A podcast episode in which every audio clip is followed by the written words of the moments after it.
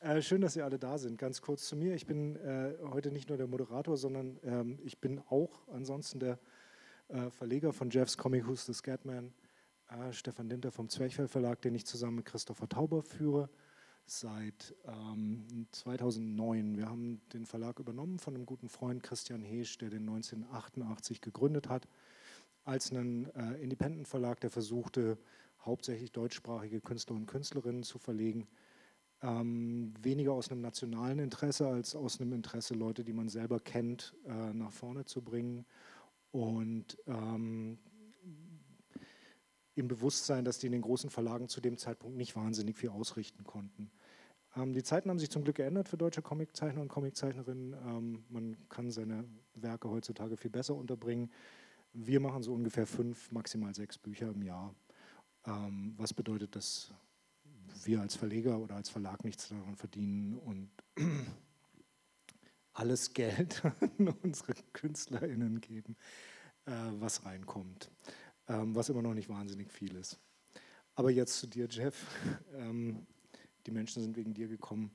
Ähm, ich, du bist 1993 geboren worden, Scatman John ist 99 gestorben, du warst sechs Jahre alt, als er gestorben ist. Ich gehe mal davon aus, dass du in, in den 90ern nichts von ihm mitbekommen hast, in dem Sinn, dass es bei dir hängen geblieben ist. Nicht aktiv, nein. Also ich habe es quasi nachentdeckt, mhm. das alles. Einfach drüber gestolpert oder hat dir irgendjemand gesagt, hast du den Typen in dem komischen Anzug gesehen?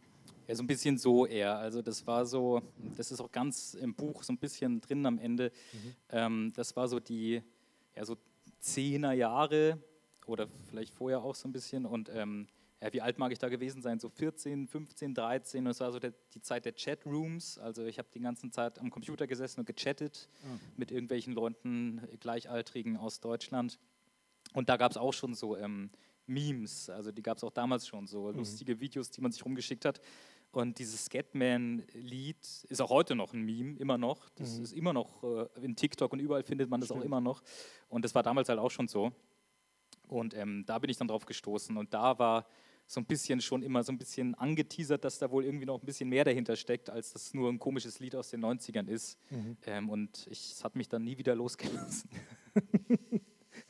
Und dann ist es irgendwann hochgeschwemmt worden, als du das Gefühl hattest, du müsstest einen Comic als, als Abschlussarbeit an der, an der Hochschule machen? Oder?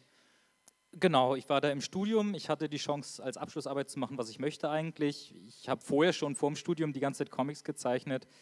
Und ich dachte halt, so ein langes, äh, dickes Buch, eine lange Geschichte ist jetzt die perfekte Chance. So viel Zeit habe ich nie wieder dafür. Mhm. Und dann, ja, ich glaube, das war schon immer, das war nicht aktiv auf einer Liste, aber es war schon so im Hinterkopf, dass es beim Brainstorming dann hochgekommen ist und ich dachte, das möchte ich machen. Zumal, mhm. Vor allem, weil das halt was Neues war. Also das war in, auch in den, ja, vielleicht zehn Jahren, die zwischen Bachelor und meiner äh, Chatzeit da vergangen sind, ist in dem Thema Scatman John nicht viel passiert. Also das war immer noch obskure Nostalgie eigentlich. Ja, es war ähm, obskure Nostalgie, als es bei uns auf den Tisch ankam irgendwie. Das war so, okay bist du nicht zu jung dafür. Ähm, aber ich mache jetzt mal einen Zeitsprung. Du machst auch dauernd Zeitsprünge in deinem Comic, dann mache ich das jetzt auch einfach auch. Ähm, ich habe dich zum ersten Mal bewusst äh, wahrgenommen, das muss 2009 oder 2011 auf dem Comic Festival München gewesen sein. da musst du irgendwelche Fanzines oder Mini-Comics verkauft haben, kann das sein? Das ist sehr aufmerksam von dir, weil 2011 war, glaube ich, meine allererste Comicmesse. Okay. Das war das Comic Festival München und dass ich da schon einen Eindruck auf dich gemacht habe. Ich war bei euch am Stand und ich habe mir einen Comic gekauft, was daran liegt, dass ich immer über ja. Festivals gehe und immer bei den Kleinen äh, in Anführungszeichen vorbeigucke, um zu schauen, was da äh, äh, passiert. Und da waren, ähm, du hattest lustige Sachen. Also der Stil war sehr viel kruder, würde ich sagen. Auf eine, und es war ein sehr anderer Stil auch. Das war ja 2011. Das, ich war wahrscheinlich bei Gisem mit am Stand irgendwie und ähm, ich habe tatsächlich, das weiß ich nicht, ich habe damals meine Abi, nicht ein Abi-Ball, aber diese Veranstaltung, wo man das Zeugnis in die Hand gedrückt kriegt, das mhm. habe ich ausfallen lassen, weil ich da unbedingt hin wollte auf diese, auf diese Comic-Messe. Und da hat es auch damals dann gehießen, weil ich hatte in dem Jazam auch einen Dreiseiter drin oder so. Und dann war es wohl so damals, dass die Schulleiterin auch gesagt hat, der Jeff Shee ist nicht da, weil der gerade sein erstes Buch rausbringt, was na, überhaupt nicht gestimmt hat. das ist jetzt das erste Buch, zehn Jahre später. Ähm, Wundervoll. Ja, ich war auf jeden Fall dort. Ja, ja das ist der richtige Einsatz. Ähm, Jazam, kurz gesagt, ist eine äh, Anthologie gewesen in, im ähm, amerikanischen Heftchenformat 17x24, ne, glaube ich, war das. Ähm, relativ dick mit äh, ganz vielen verschiedenen Zeichnern, die da teilgenommen haben, Zeichner und Zeichnerinnen, die jeweils zu einem Thema gezeichnet haben. Sehr interessante Anthologie, ich glaube, es hat sechs oder sieben Bände oder mehr. Nein, mehr, ich glaube zwölf. Echt? Also das, jetzt gibt es ja nicht mehr. Nee. Äh, offiziell eingestellt ist es, glaube ich, noch nicht, aber, aber kommt nichts mehr. Es, es, schleppt sich so langsam. Aber dahin. es gab es ganz lange. Ja. Okay. Warst du der Typ in der Klasse, der die ganze Zeit gezeichnet hat und die anderen haben gesagt, du sollst jetzt auch einen Comic zeichnen und für sie und sie haben eine lustige Idee oder wie bist du zu Comics gekommen? Äh, für andere, für sie wahrscheinlich nicht, aber ich war auf jeden Fall der, der immer gezeichnet hat und der mhm. immer im Jahrgang und in der Stufe und im Kunstunterricht immer der eine war, der halt irgendwie da der Zeichner ist. Mhm. Und habe auch ganz viel Comics gelesen, auch ähm, auch bei uns, äh, ich komme aus der Gegend von Hannover, mit der Bibliothek dort äh, auf dem Land habe ich dort die verschiedensten Stile da gelesen. Die war auch sehr gut bestückt dafür, dass sie so klein war. Da gab es halt die franco-belgischen mhm. Klassiker, da gab es äh, Dr. Slump, also Mangas, da gab es auch den kompletten Bone von Jeff Smith. Das waren total ähm, mhm. gute Sachen, die es da gab. Und dann ähm, dann ist halt die Sache, ähm, die der Joscha Sauer von Nichtlustig in irgendeinem Interview mal gesagt hat, die ich immer zitiere und immer klaue, weil ich die so gut finde. Ähm, das ist ja die Frage nicht, äh, wann hast du mit dem Zeichnen angefangen, sondern du hast ja halt niemals aufgehört. Ähm, mhm. Im Gegensatz zu den anderen, weil es gibt ja kein Kind, was noch nie einen Comic gezeichnet hat. Das ist mhm. wahrscheinlich irgendwie das Urmedium der Menschen. Ja. Und wenn es einem halt liegt und so, dann, dann macht man es, wenn es einem Spaß macht und man es besser kann als was anderes, dann macht man es halt weiter. Es ist seltsam, dass man dabei bleibt. Ich, fand, ich hatte neulich mit jemandem darüber gesprochen, weil ich immer sagte, ich würde gerne Gitarre spielen können, aber ich übe halt nie Gitarre spielen. Äh, aber ich habe immer, aber ich habe nicht aufgehört, zu, also ich habe immer aufgehört, Gitarre zu spielen und nie aufgehört. Ja, ich Insofern kann da noch so ein bisschen vielleicht noch äh, konkreter einsteigen. Also ich bin dann auch, auch tatsächlich über die Reihe nicht lustig ähm, von Joscha Sauer, die, die, viele hier bestimmt kennen, die halt total erfolgreich ist. Ähm, so ein bisschen, hä, das ist ja ein deutscher Zeichner und dann so Cartoons und dann aber auch im ähnlichen Regal im Buchhandel dann zum Beispiel von Flix auch sein erster Band. Ähm, hey, das ist ja auch von einem deutschen Zeichner, aber das ist ein Comic. Und was ist das eigentlich? Das ist so autobiografisch, das ist gar kein Fantasy, sondern da geht es um das Leben von jemandem in Deutschland. Da bin ich so ein bisschen in diese deutsche Comicwelt reingestoßen damals. Und das war auch die Zeit, zum Beispiel Flix, habe ich dann alles gegoogelt. Der hatte damals sein äh, Tagebuch-Comic noch, wo er halt über Jahre jeden Tag ein Comic hochgeladen hat. Das Webcomic. Und das war die Zeit der, der Blogs, ähm, die es ja jetzt so auch nicht mehr gibt. Und dann hatte ich auch einen Blog und alle anderen Leute hatten auch einen Blog und haben äh, Comics immer hochgeladen. Und viele von meinen besten Freunden, die auch heute alle in ähnlichem Alter sind wie ich und Comics ähm, veröffentlichen, haben da alle zusammen gebloggt und es ist halt auch so eine Community entstanden. Mhm. Also es sind einfach Freunde gewesen und deswegen bin ich da, glaube ich, auch total lang dran geblieben, weil das halt auch dieses Ding so war. Und das heißt, die Blogging, Webcomic war für dich eigentlich ein Zwischenschritt, wieder zum Print zu gehen oder bewusst oder unbewusst? Ja, ich habe auch über, über zehn Jahre auch diesen Blog geführt und habe da dann wahrscheinlich ähm, am Anfang noch täglich, also weit über wahrscheinlich äh, 5000 Comics äh, gezeichnet, also immer so kleine mit so vier Panels nur, aber ähm, und das hat irgendwann zu viel Zeit gefressen, dann habe ich es halt nicht mehr gemacht, aber wollte natürlich trotzdem noch zeichnen und habe dann halt eher längere Sachen die sporadisch erscheinen, gemacht und ähm, Print, äh, ich glaube, das reizt dann trotzdem mhm. immer noch jeden mal. Also ein Buch haben ist, glaube ich, immer, auch immer noch für einen Künstler was Besonderes mhm. heute. Ähm, es ist ganz lustig, dass du äh, Dr. Slump erwähnt hast, weil ich äh, immer wieder eine Menge von äh, Manga in, in, in, deinem Stil sehe.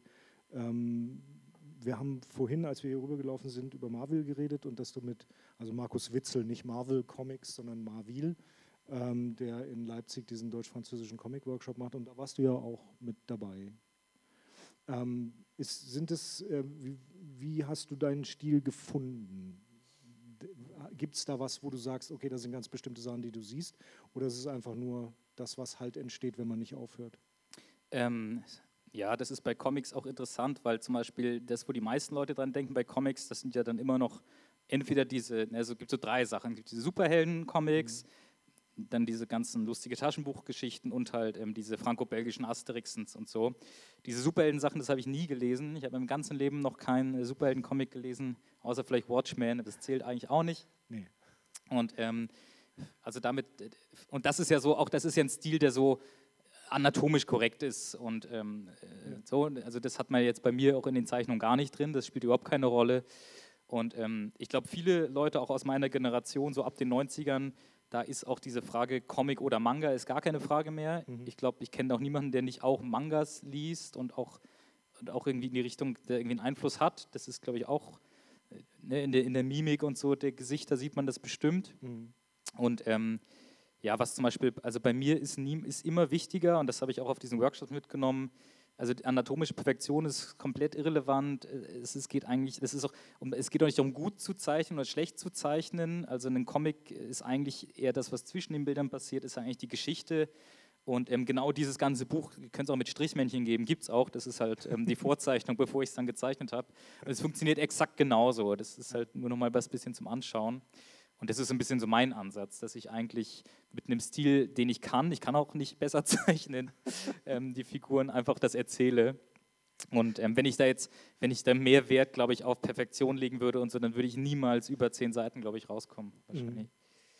Ja, ich denke, Perfektion, äh, wie auch immer man die definieren will, weil ich meine, ich will jetzt nicht sagen, dass deine Sachen unperfekt sind. Also sie sind ja in ihrem Stil komplett perfekt, aber äh, Perfektion kann natürlich auch ein absolutes Hindernis sein, ähm, um, um überhaupt was ähm, äh, zu entwickeln.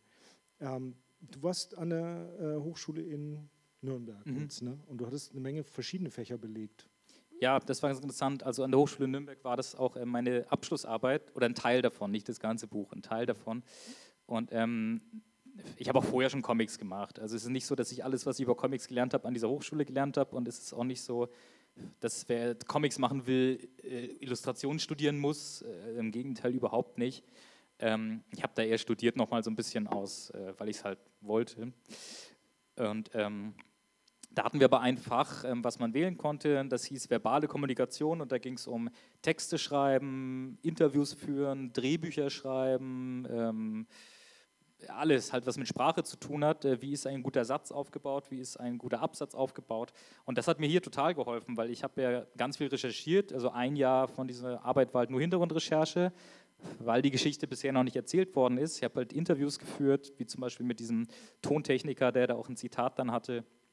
Und ähm, es gibt zu diesem Buch auch, das ganze Buch gibt es auch als Skript, als Drehbuch, was auch nicht üblich ist im Comic. Also ich kenne auch für viele Leute, die zeichnen einfach drauf los oder schreiben sich so ein paar Notizen, aber ich habe wirklich, da gibt also das, bevor ich eine äh, Seite gezeichnet habe, stand schon komplett ähm, die ganze Geschichte als Drehbuch, wirklich im Drehbuchformat.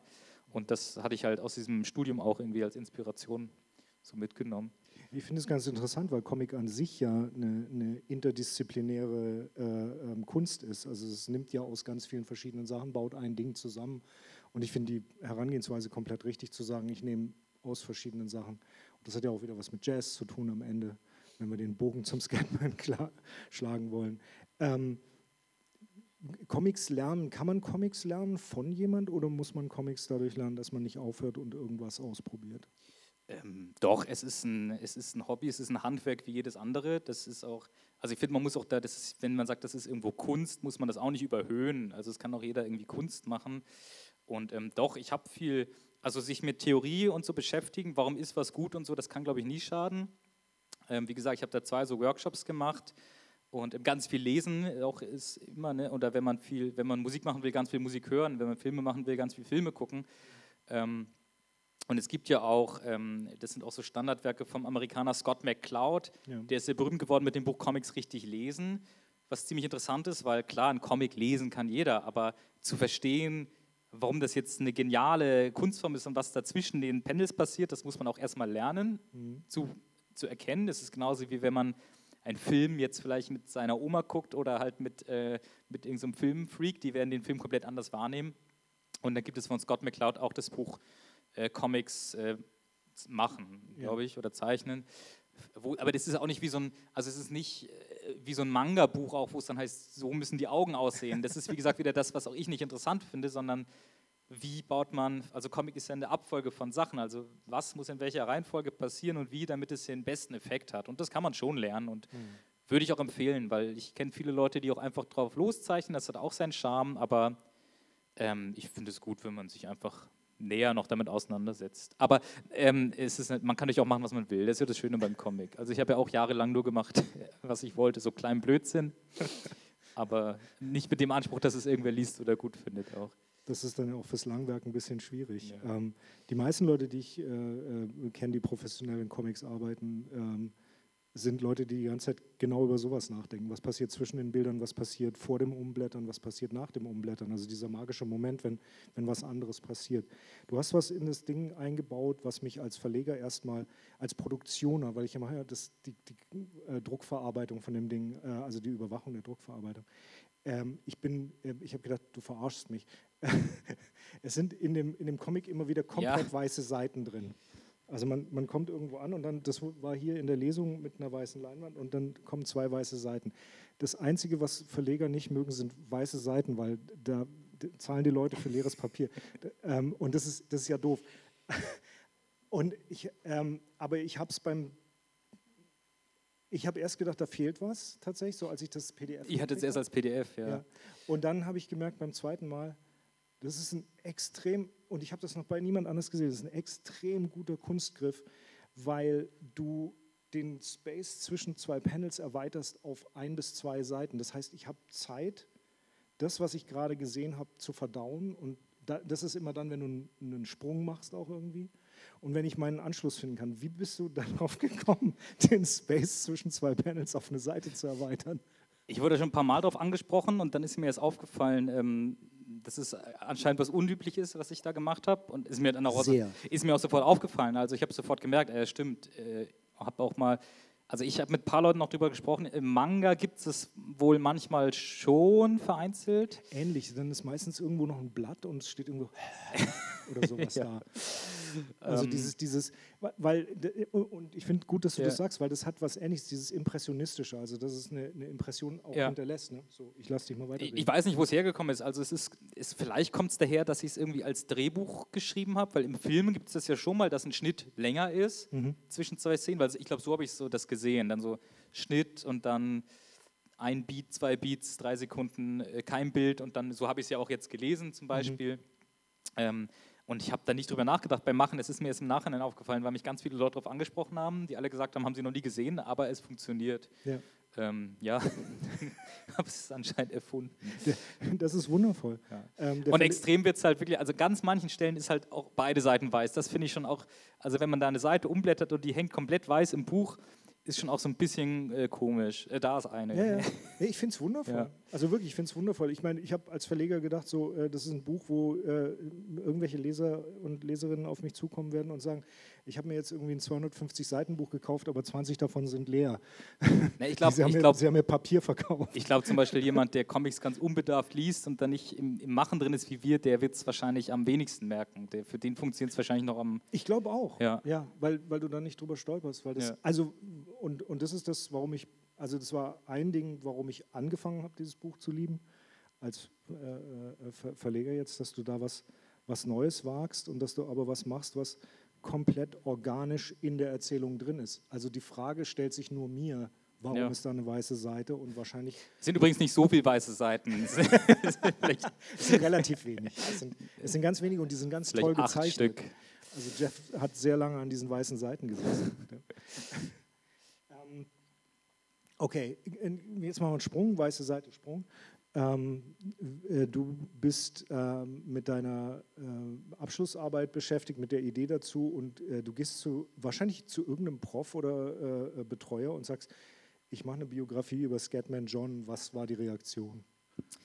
Ähm, weiß ich gar nicht mehr so genau, aber ich weiß, er kann mich erinnern, dass man das Thema eigentlich immer ganz gut äh, pitchen konnte, wie man in der, in der Kreativbranche sagt, so wie bei euch eigentlich auch, weil man hat ganz, ganz viele Anknüpfungspunkte man hat halt diesen Scatman John, die Wahrscheinlichkeit, dass jemand das kennt, der, sagen wir mal, älter als ähm, 25 ist, ähm, ist ungefähr bei 99 Prozent. Okay. Der das vielleicht schon mal auch, das Lied ganz aktiv kennt, wer den Mann schon mal gesehen hat und dann ist halt auch dieser Effekt. Und ähm, ich habe das auch ganz äh, bewusst auch äh, mich glücklich gehofft, das mitzunehmen. Auch, es gibt ja auch diese Retro-Welle jetzt gerade immer noch, no, mhm. 80er, 90er, auch der Scatman und auch dieser Gedanke, was, was ist geworden aus Punkt, Punkt, Punkt, was macht XXX heute? Das ist ja, mhm. das zieht ja eigentlich schon, also man kann das immer ganz gut verkaufen eigentlich. Und wenn ich dann noch dazu erzähle, hey, da gibt es ja diese, da gibt's eine Geschichte dahinter, nämlich hinter diesem Menschen, ähm, die ich jetzt angeteased habe, halt eigentlich schon. Ne? Wie konnte aus diesem Hintergrund, den ihr da gerade gesehen habt, so ein, so ein, Popstar werden und was hat das alles aus ihm gemacht und so, wie konnte das alles passieren?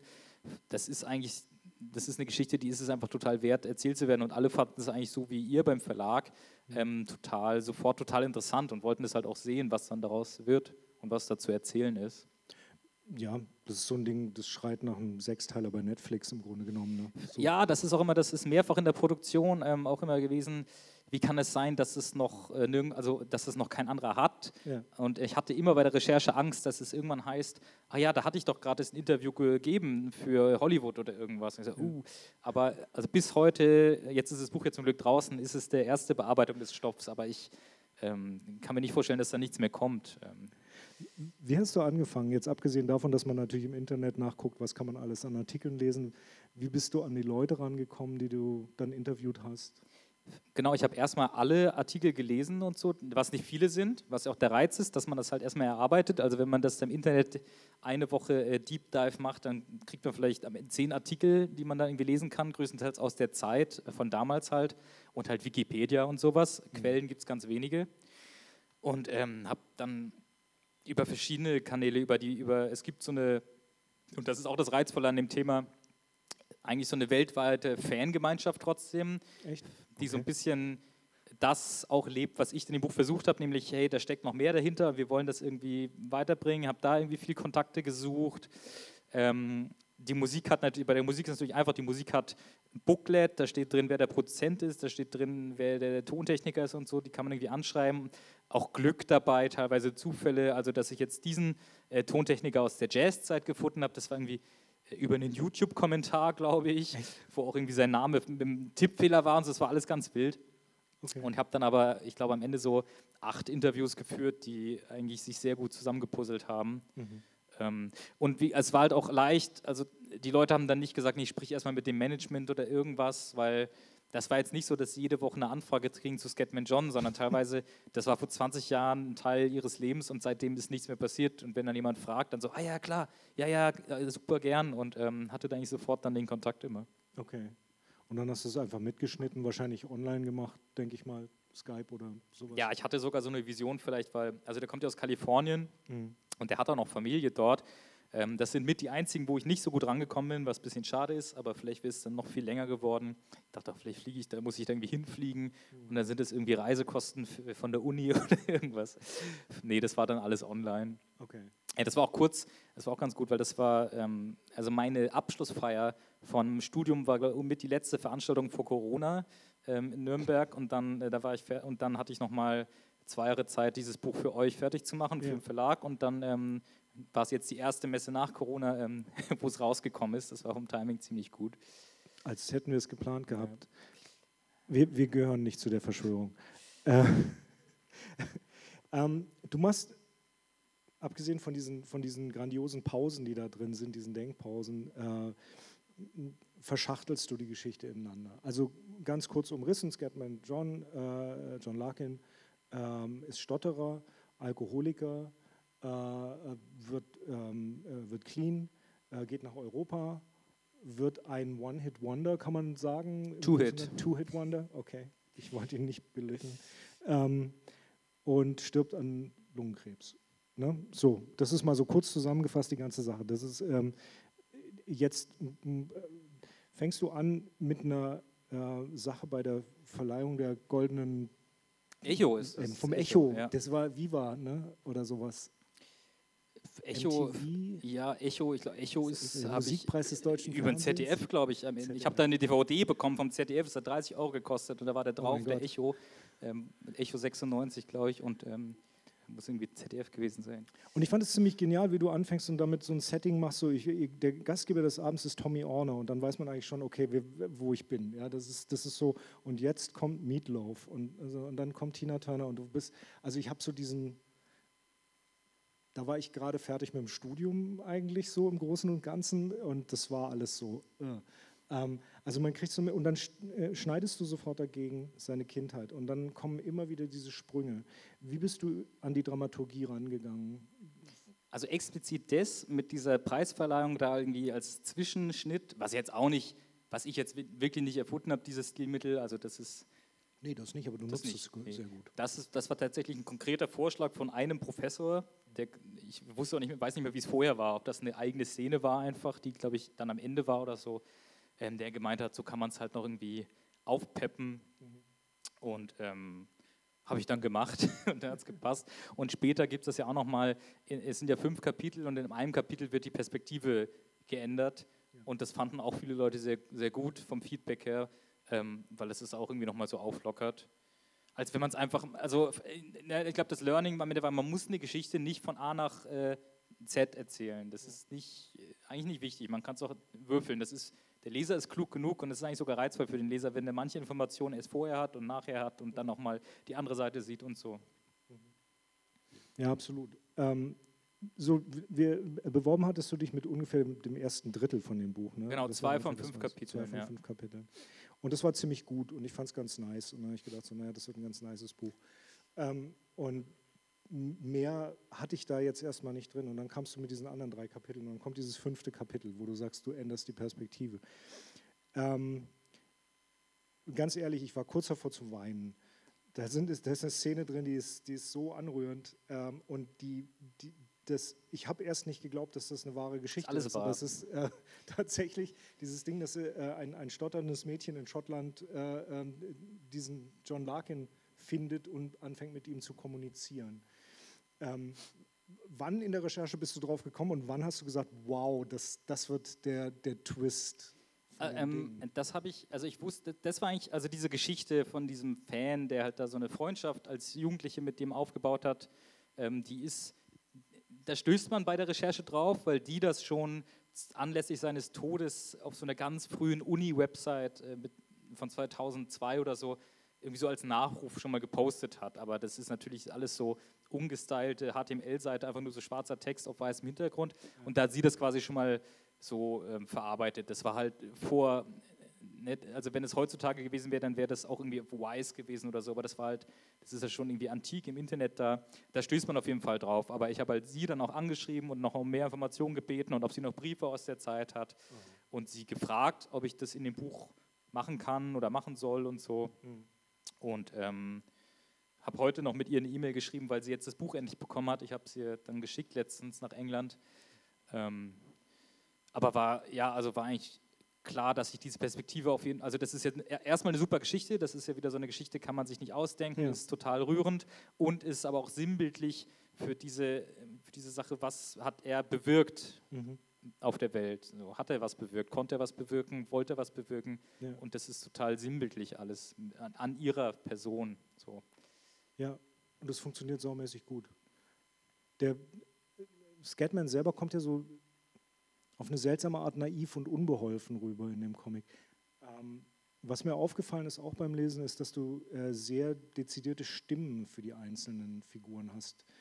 Wie bist du an, daran rangekommen, wie die Leute sprechen? Also zumindest bei John gibt es auch viele schöne YouTube-Videos aus der Zeit, ne, also Mitschnitte von MTV, Mitschnitte von Viva, teilweise auch so, aber alte Sachen aus Amerika, kurz bevor er erfolgreich war oder, oder auch so Home-Dokus, weil er war ja wirklich zwei Jahre lang der Popstar, also da wurde schon was gemacht und da kriegt man natürlich total gutes Gefühl dafür, wie er als Mensch ähm, ist und, und irgendwie redet. Er scheint sich nicht sehr verstellt zu haben. Ne? Nee, auf, ja, oder wenn, naja, so ein bisschen halt auch doch. Ähm, so ein bisschen ist es ja auch alles eine Kunstfigur, aber und äh, das ist ihm selbst irgendwie auch klar. Mhm. Ähm, ja, aber also da kommt, er ist, er ist, eine, er ist jetzt nicht negativ gemeint, aber er ist eigentlich schon eine Comicfigur, von dem wie er sich mhm. gibt. Da muss man eigentlich gar nichts mehr stilisieren. Mhm. Ähm, ja, und die anderen Figuren habe ich halt da dann drumherum gebaut, ein bisschen, um das, das zu ergänzen. So. Okay. Ähm, ich finde, du gehst sehr behutsam mit all diesen Leuten um. Also äh, keiner von denen kommt irgendwie jetzt rüber. Also es gibt nicht Antagonisten in dem Sinn, äh, äh keiner ist irgendwie ein Fiesling. Nee. Ähm, sogar Ray Cokes kommt einfach nur unbeholfen rüber und nicht, nicht als irgendwie ein fieses Medienarschloch, hätte man ja auch draus machen können. Ähm, und das geht auch einher mit, und das hattest du am Anfang ja auch äh, sogar gesagt, also äh, geht einher mit deiner Darstellung von einer Behinderung, von, von einem Menschen, der mit einer Behinderung mit äh, lebt, ähm, Wie war deine Herangehensweise daran, du als offensichtlich Nichtbehinderter oder mit Behinderung Lebender, äh, da, damit zu arbeiten? Also einmal hat er ja selbst ganz viel dazu gesagt, weil das auch sein Thema Nummer eins war. Mhm. Ich bin Stotterer, aber ähm, schaut, was ich daraus mache und ähm, was ihr daraus machen könnt. Das ist ja sein Thema Nummer eins eigentlich. Und ähm, also das war mir auch bei der Recherche wichtig. Ich habe auch bei der Recherche mit mehreren Personen geredet aus der Stotterer-Community, international, aber auch in Deutschland und mhm. mir irgendwie angehört, wie das eigentlich ist, mit Stottern zu leben und wie man damit umgehen kann und so weiter ähm, auch Leute, die ihn wieder kannten, weil er damals auch total den Impact in dieser Szene hatte. Wir haben auch im Buch hinten drin ein Nachwort genau. von ähm, einem von Erhard Hennen. Erhard Hennen, der da auch wichtiges Mitglied ist in Deutschland in der, ähm, in der Community.